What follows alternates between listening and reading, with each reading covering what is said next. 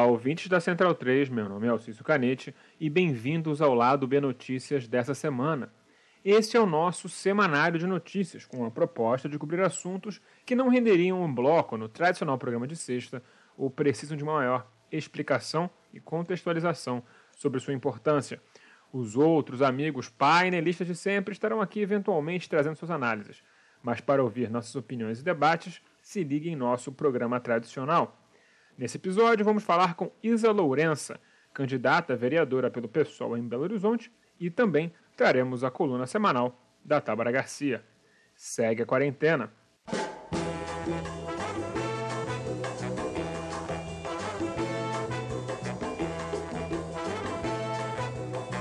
O lado B do Rio está se dividindo em muitas frentes para cobrir as eleições para as câmaras municipais do país da melhor maneira possível. Aqui no Notícias entrevistamos semanalmente candidatos de esquerda com chance de eleição em suas câmaras que sejam aí fora do Reixo Rio-São Paulo. Os ouvintes nos deram muitas sugestões e acredito que teremos uma demonstração diversa de como lutar e se organizar, sejam em pequenas ou grandes cidades, e como essa organização é importante e dá resultados. Nessa semana, recebo Isa Lourença, candidata pelo PSOL para a Câmara Municipal de Belo Horizonte. Isa é militante na periferia de BH e está candidata a vereadora após uma boa campanha para deputada estadual em 2018 o cenário de prefeito lá é o seguinte: é, tudo indica que o prefeito atual, Alexandre Calil, deve se reeleger. Mas a gente, vocês verão na nossa conversa que falamos até um pouco sobre a candidatura a prefeita da Áurea Carolina, e eu acho que vocês vão gostar bastante dessa entrevista. Isabela, nesse cenário da eleição para Belo Horizonte, onde o Calil parece certo para a reeleição, a Áurea acaba ganhando bastante espaço, sendo basicamente a única outra candidata com intenção significativa de votos nas pesquisas. É, você acha que isso ajuda a campanha de vereadores do pessoal aí em BH? Sem dúvidas. É, Áurea é uma figura muito expressiva na cidade. Entre as candidaturas de esquerda, Áurea é a que tem mais expressão ela na última eleição, né, quando ela foi eleita para vereadora, ela, ela, teve 17 mil votos, foi a maior votação assim da história aqui de BH. E isso com certeza vai se refletir agora, né? Então a gente a gente tem no PSOL a Áurea como a principal figura à esquerda de oposição ao Calil.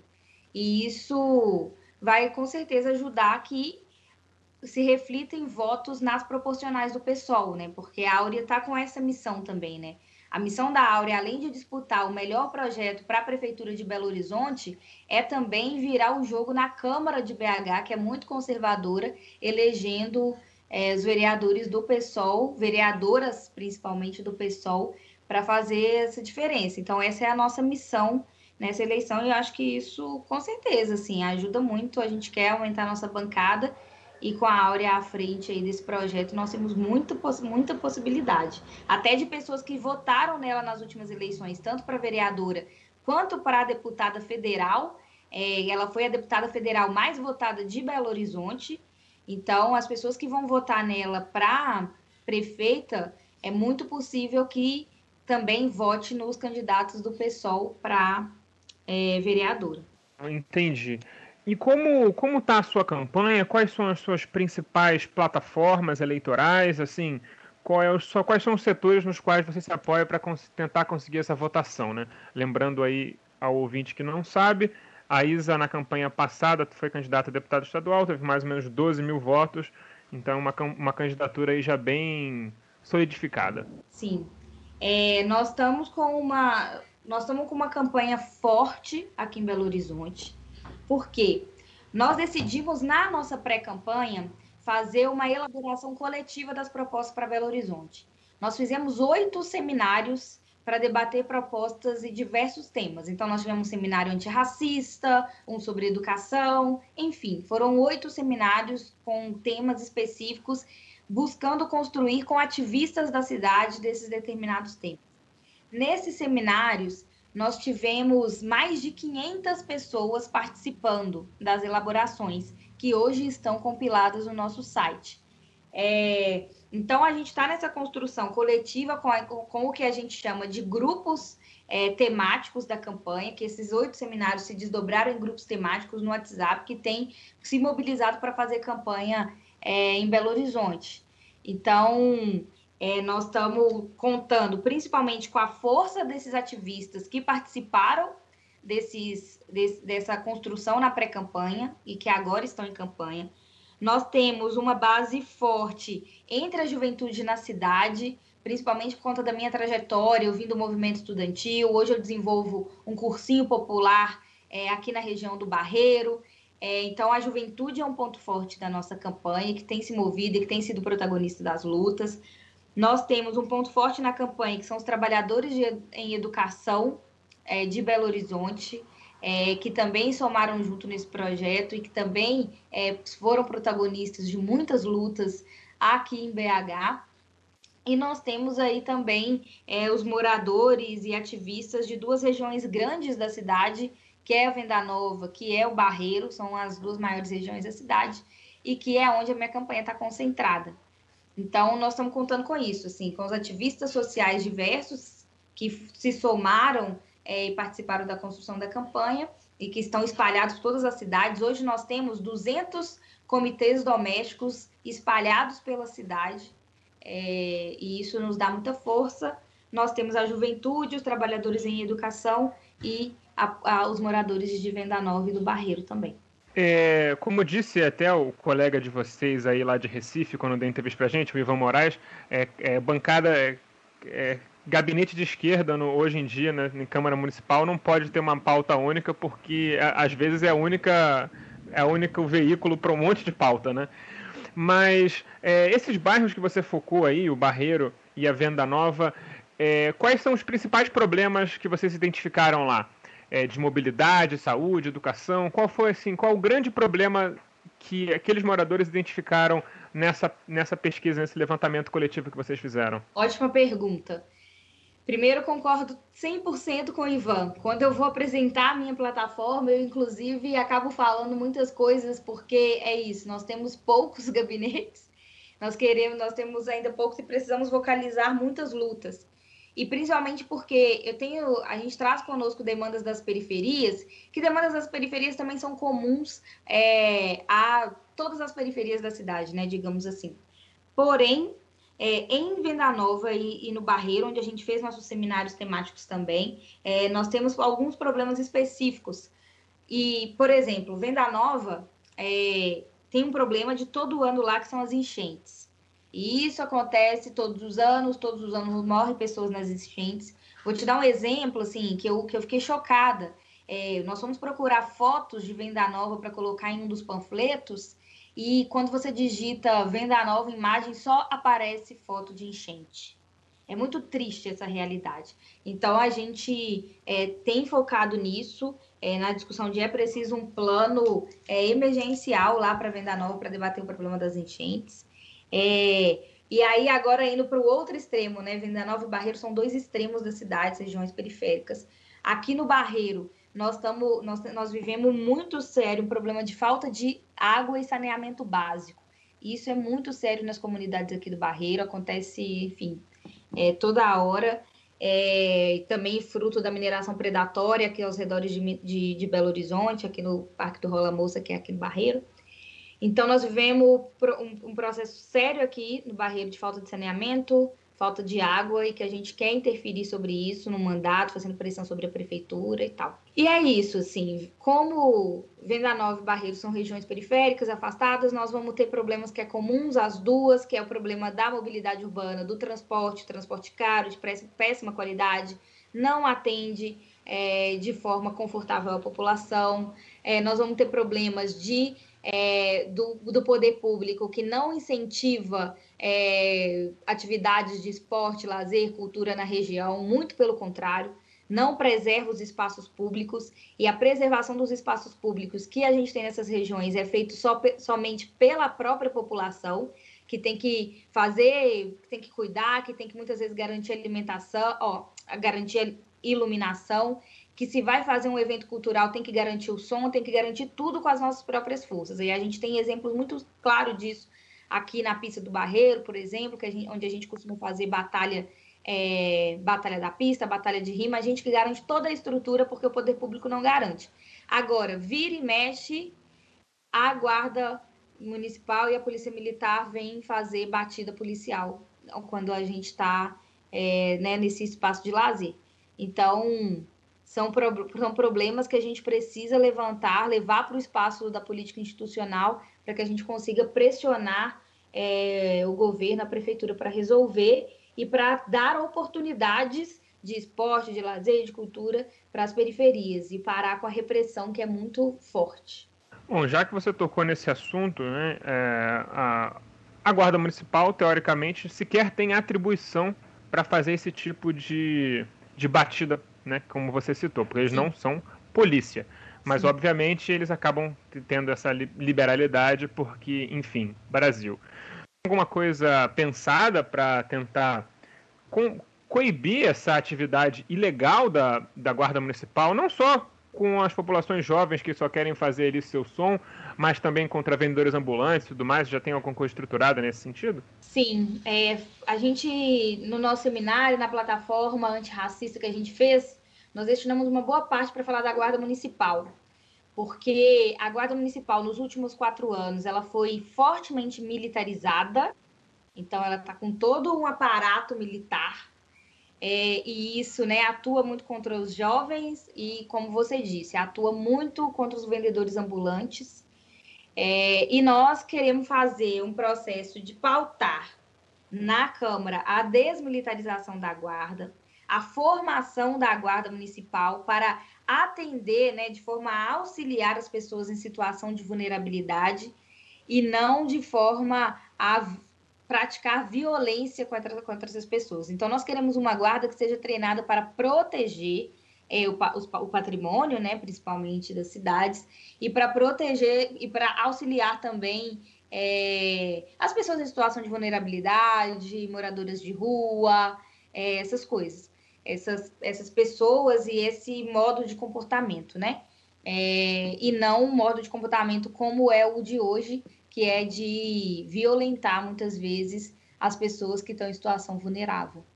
Quando você fala em desmilitarização, aí imagino que você esteja é, se referindo à redução do risco que eles apresentam, é, do, do, tipo de, de, equipamento que eles usam.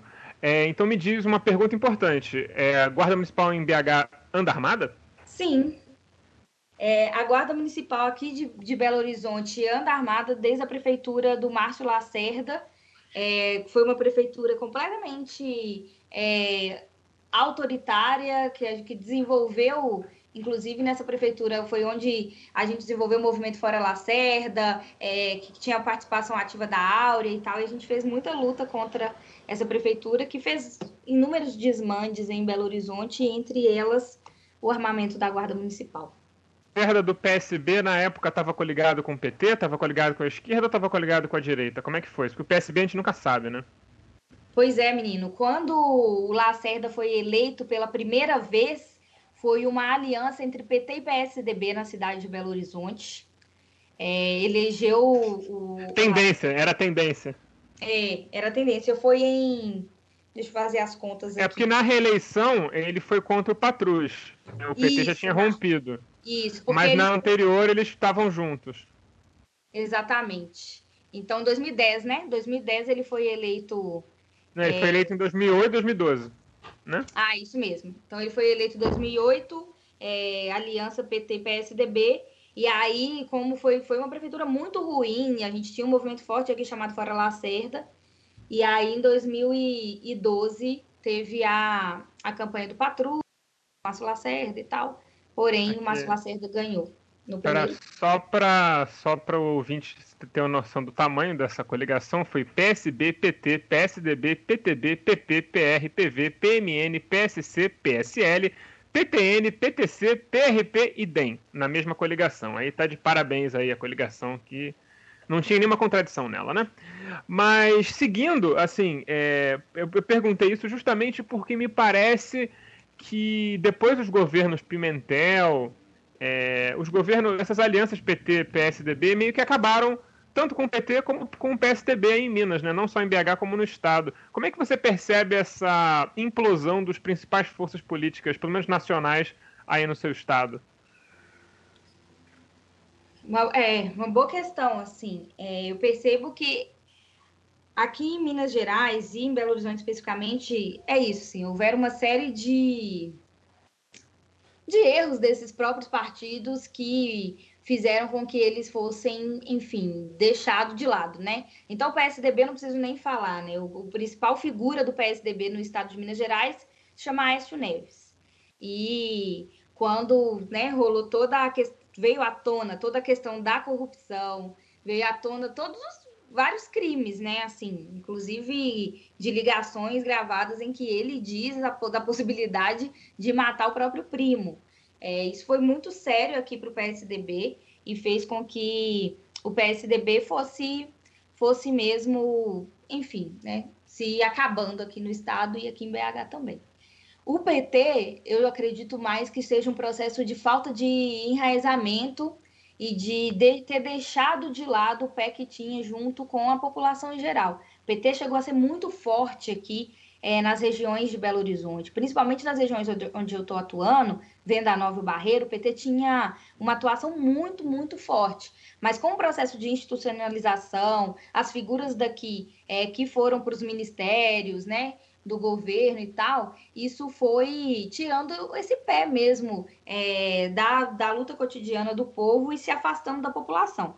O que acontece? Quando o Pimentel foi eleito é, governador do estado, ele cometeu também uma série de erros é, né, contra a população que fez com que na, na, última eleição em 2018, ele não foi nem para o segundo turno, mesmo não tendo é, uma, uma outra candidatura de esquerda forte aqui em BH, é, aqui em Minas Gerais. É, tanto é que foram duas candidaturas de direita para o segundo turno.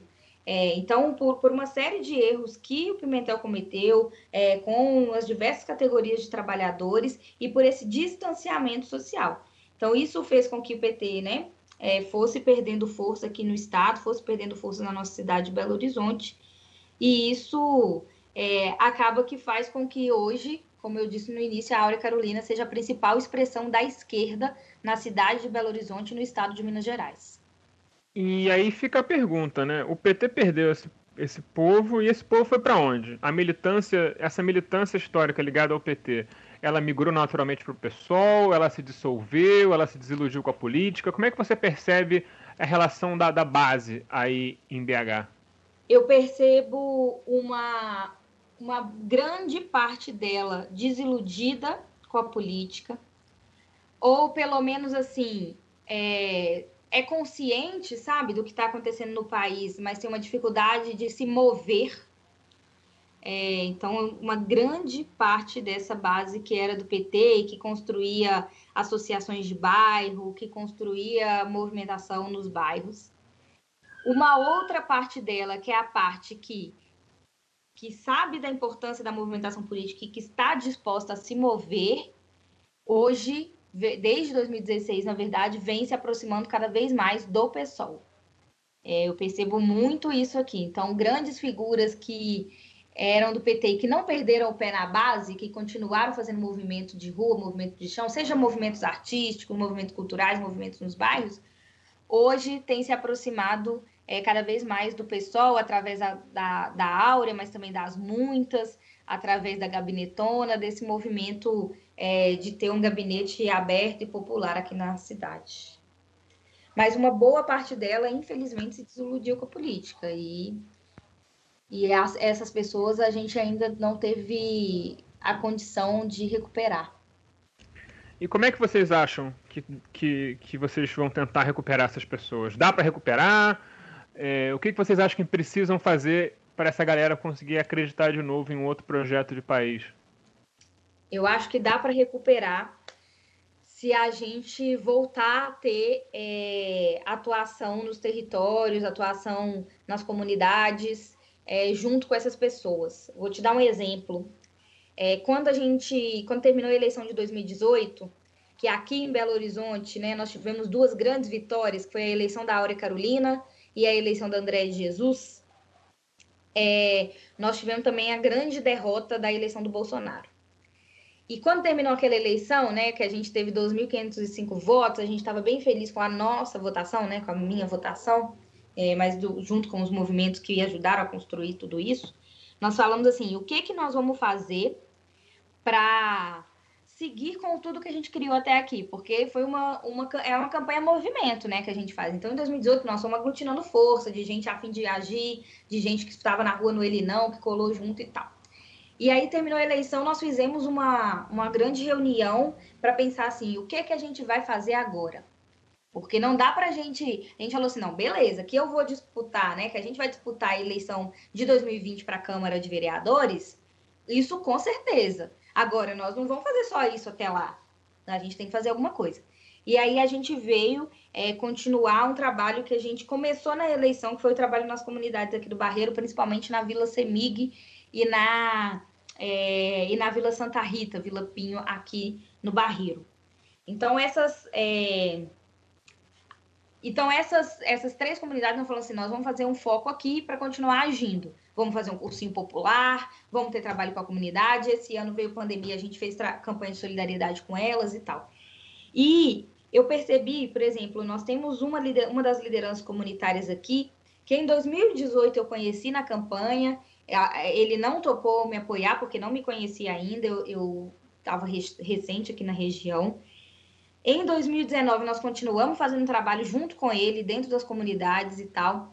Hoje, ele falou assim: Isa, você me faz voltar a acreditar na política. Então, essa pessoa que era uma base de núcleos do PT lá atrás, que estava totalmente desacreditado, que não vinha nos últimos anos, não estava apoiando nenhum candidato, hoje está apoiando a minha candidatura e está super empolgado é, porque está voltando a acreditar que é que ele pode interferir na política. E isso eu acho muito bonito. Eu acho que assim, eu costumo falar assim, por mais que a minha geração, né, eu tenho 27 anos, a nossa geração não é a geração da esquerda que perdeu esse pé das comunidades e se institucionalizou. Não está sobre as minhas costas, não está sobre as costas da minha geração esse é, essa culpa, digamos assim, né? Esse problema. Agora, tá sobre as nossas costas resolver esse problema, porque ninguém vai mais, ninguém mais vai resolver se não for a, se não for a gente. Então, eu tenho tentado muito ser esse ponto, esse ponto de acesso às pessoas nas comunidades, para a gente poder virar o jogo, porque a gente sabe muito bem é, que é, Bolsonaro é, e o fascismo têm peso nas comunidades. E foi com esses votos que foi eleito. E a gente precisa ter trabalho para a gente poder retomar a confiança e a esperança dessa população. Tá aqui para gente está encaminhando para o final. Uhum. Você puxou essa coisa do Bolsonaro, eu acho interessante. O que, que você acha que capturou mais o imaginário da população, desse, desse pessoal com quem você trabalha, para colar num projeto ah, diametralmente oposto ao que eles normalmente se alinhavam e que no fim acabo prever o extermínio deles mesmos. Isso é muito complexo, né? Assim, é muito triste pensar nisso, que como que é, a gente tem um povo que, que votou no projeto de auto-extermínio. E isso, infelizmente, foi ancorado, né? Acho que todo mundo sabe disso, não é segredo para ninguém. Ancorado através de igrejas neopentecostais que se alinharam é, ao projeto bolsonarista e que isso é pautado fortemente por um sentimento é, conservador no sentido de isso, né? Assim, ser anti é, emancipação das mulheres, um projeto homofóbico, um projeto que acreditou em todas as, as falsidades que eles elaboraram nesse sentido, né? De que a esquerda era a favor da pedofilia e essas coisas. Então, é, o peso que tem as igrejas neopentecostais nas comunidades, eu acho que foi fundamental é, para ganhar a população para um projeto de autoextermínio com a eleição do Bolsonaro. E, além disso, o peso que tem é, o sentimento conservador e, no, e especialmente homofóbico é, no Brasil fez com que muitos jovens, inclusive jovens que trabalham para o tráfico, digamos assim, e que seriam facilmente, né, que são facilmente alvo do Bolsonaro, de serem considerados bandidos e, e, e exterminados e encarcerados, é, o peso da homofobia sobre esses jovens eu senti que foi muito forte. Assim, eu presenciei cenas de jovens que trabalham para o tráfico, é, ao passar, por exemplo, por um por uma pessoa, por um menino gay, afeminado e tal, falar: ah, o Bolsonaro é para acabar com isso aí.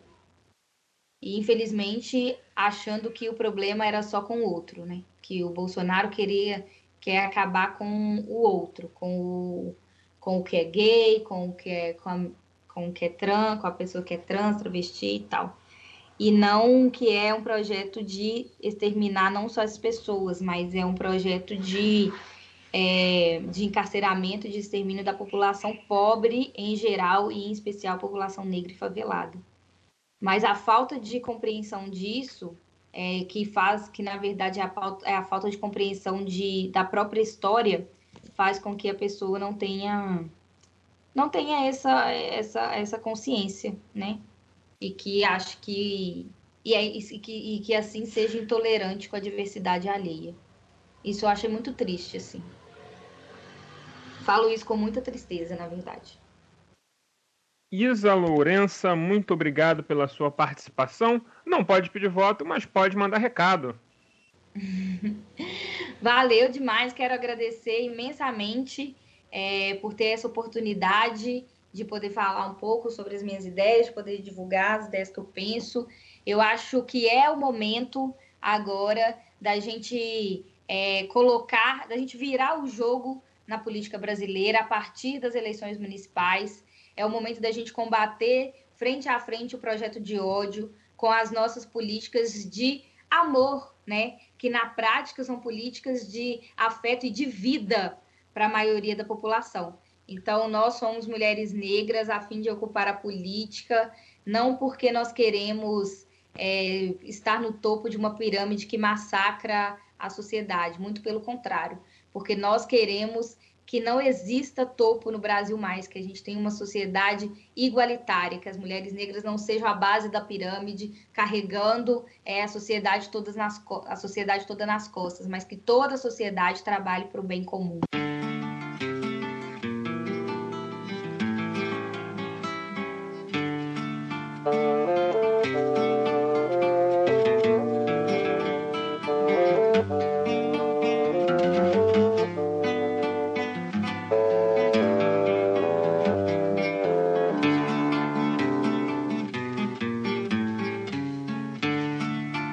Lado B do Rio é produzido com a ajuda financeira de nosso financiamento coletivo no Padrim. Se você gosta de nossos programas e quer que continuemos a produzir cada vez mais e melhor, considere se tornar um apoiador você também. Nossas faixas de apoio começam de R$ reais por mês. Acesse padrim.com.br barra Lado B do Rio e nos ajude como puder. Caso prefira, temos uma nova opção de pagamento. Procure por Lado B do Rio em seu PicPay e nos apoie por lá para a sua maior conveniência. Se não estiver podendo ajudar financeiramente, não tem problema. Nos ajude divulgando nosso programa e feed para amigos, colegas, conhecidos. Espalhe a nossa palavra. Feito o nosso jabazinho, passemos para a coluna da Tábara.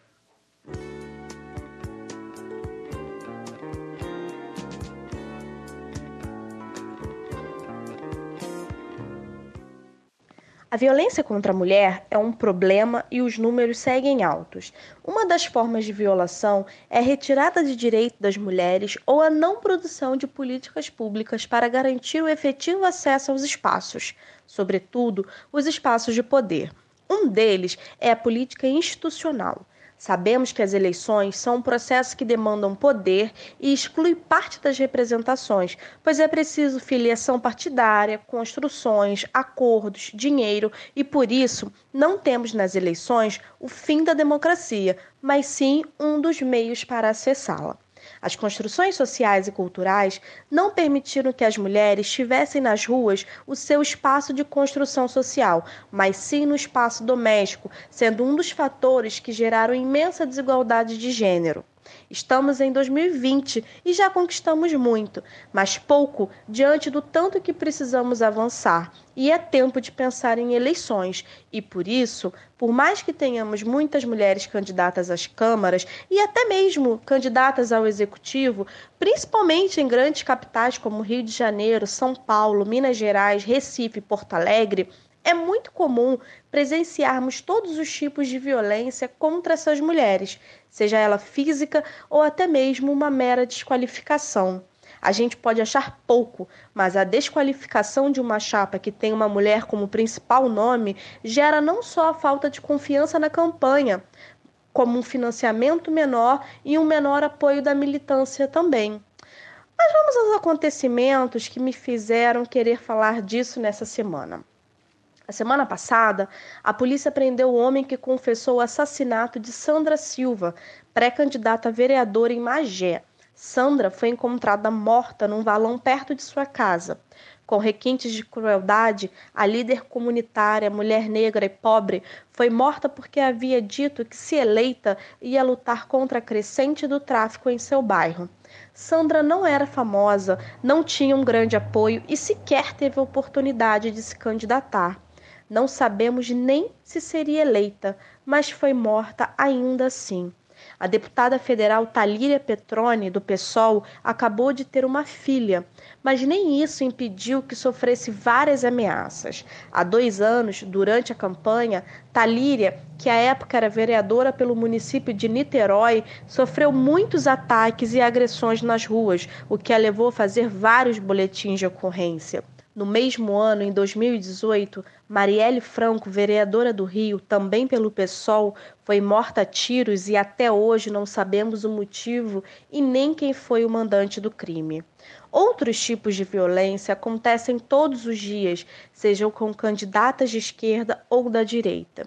Na direita, as mulheres são minorias nas construções partidárias, sobretudo nos partidos ditos de aluguel para o cumprimento da cota para mulheres na disputa eleitoral, essas mulheres da direita são colocadas como meros fantoches ou, por que não dizer, laranjas nas disputas. E quando a mulher não é laranja, o apoio à sua candidatura é muito menor que numa candidatura masculina.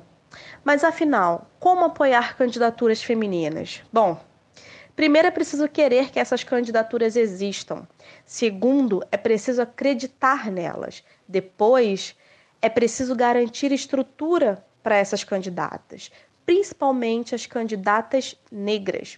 Estamos presenciando uma crescente dos movimentos antirracistas e de apoio a candidaturas negras, mas as candidaturas de mulheres nem sempre são tão apoiadas assim.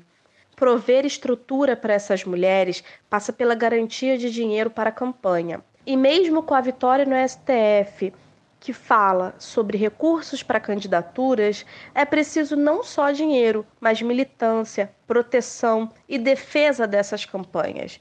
E não é para escolhermos uma pessoa e apoiá-la de forma restrita. Afinal, a gente está falando de um projeto coletivo. Não sairemos do caos que a gente entrou sem construção coletiva e apoiando somente figuras isoladas. Apoiar uma candidatura não é a saída popular que precisamos, precisamos apoiar várias. E nessas várias temos muitas mulheres e não faltam boas opções. Agora eu vou listar as mulheres que eu consegui encontrar como candidatas em algumas cidades da região metropolitana. Infelizmente, eu não tenho candidatas de Japeri, de Queimados, de São João de Meriti. É, a gente sabe que é muito difícil construir essas candidaturas, sobretudo candidaturas de esquerdas, pelos motivos que eu já citei acima. Eu vou fazer uma lista aqui de forma pausada para que o ouvinte possa conhecer, se não conhece esses nomes, e pesquisar e reavaliar o seu voto. No Rio de Janeiro, a gente tem Maria dos Camelões, Mônica Cunha, Sol Miranda, Tainá de Paula, Gilmara Cunha, Patrícia Félix, Thaís Ferreira, Miriam Coutinho, Andréia Bach, Candidatura Coletiva Bem Viver, Giane Souza Lima, Tereza Arapium, candidata indígena. Em Niterói temos Beni Brioli, Helena Bretas. Em São Gonçalo tem Deise Oliveira. Na Baixada, em Nova Iguaçu, Luciene Silva. Belfor Roxo, Vanessa Vicente. Em Magé, Ariane Teles. E em Duque de Caxias, Rose Cipriano, Andréia Quintão, Corina, Jéssica Souza. Essas candidatas são candidatas a Câmara dos Vereadores nas cidades citadas. Infelizmente, como eu disse, eu não tenho mais nomes para indicar, mas se vocês tiverem nomes de mulheres negras da esquerda que estão construindo partido, construindo opções e saídas para o nosso caos, fale com a gente, mande para o lado B do Rio, mande inbox, manda mensagem. Vamos compartilhar essas candidaturas, vamos apoiar essas candidaturas. Até semana que vem. As trilhas para esse programa foram retiradas de O Drama da Humana Manada, da banda O Efecto, Preciso Me Encontrar, de Candeia e Cartola, Eu Tá Vendo no Corpo, de Noriel Vilela e Juventude Transviada, de Gal Costa. Fiquem ligados em nosso programa regular na sexta, porque agora vamos de eleição até as eleições. Não percam!